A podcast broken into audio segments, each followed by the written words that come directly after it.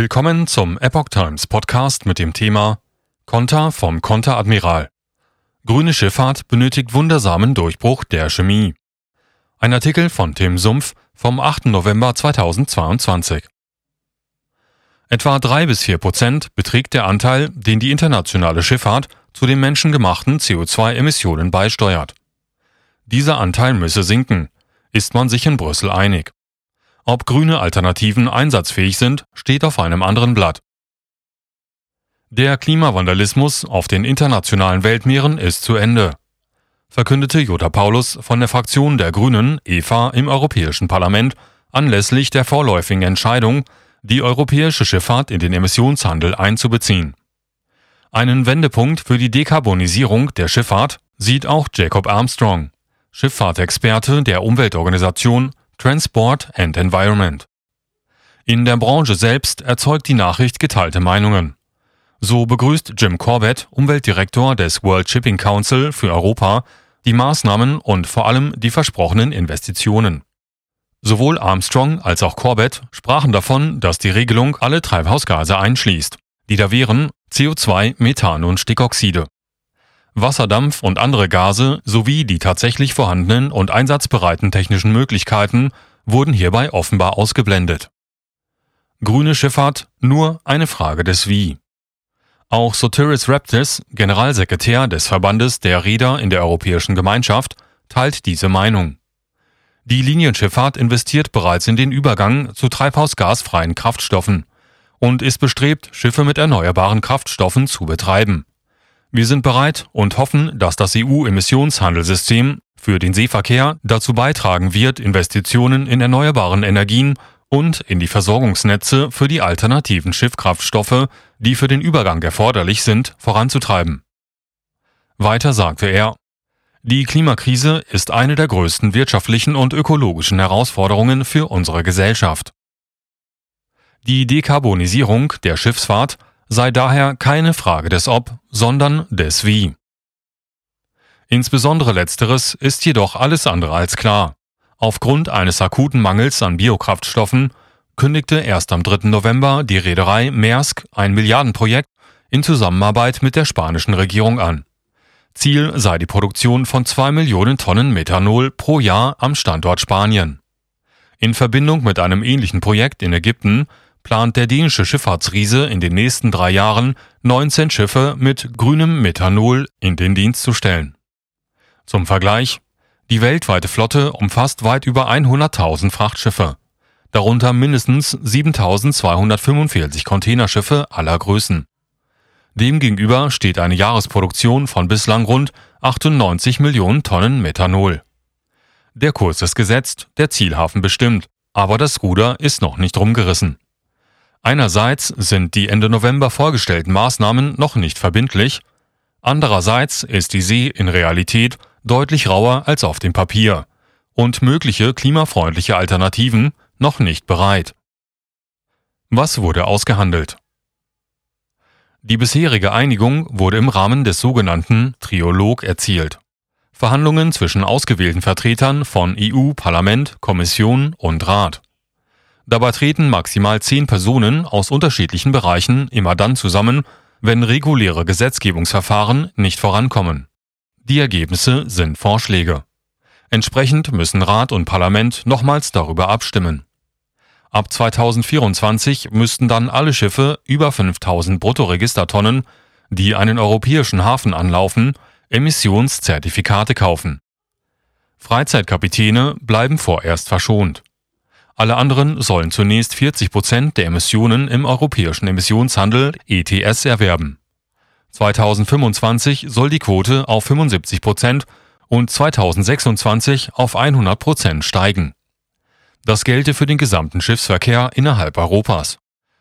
Nach Angaben aus Verhandlungskreisen sollen dafür 20 Millionen EU-Emissionszertifikate im Wert von aktuell 1,5 Milliarden Euro reserviert werden. Schiffe von und nach Europa sollen sich bis 2028 die Hälfte ihrer Emissionen erkaufen. Bis dahin wird geprüft, ob die Quote auf 100 Prozent erhöht werden solle. Bis 2025 soll zudem geprüft werden, ob auch kleinere Schiffe in den Emissionshandel aufgenommen werden sollen. Neben den Maßnahmen für die Schiffsfahrt plant die EU weitere Überarbeitungen des Emissionshandels im Rahmen der der Fit für 55 Bemühungen. Demnach sollen die Emissionen bis 2030 im Vergleich zu 1990 um 55 Prozent sinken. Die Beschlussfassung ist für den 17. Dezember geplant.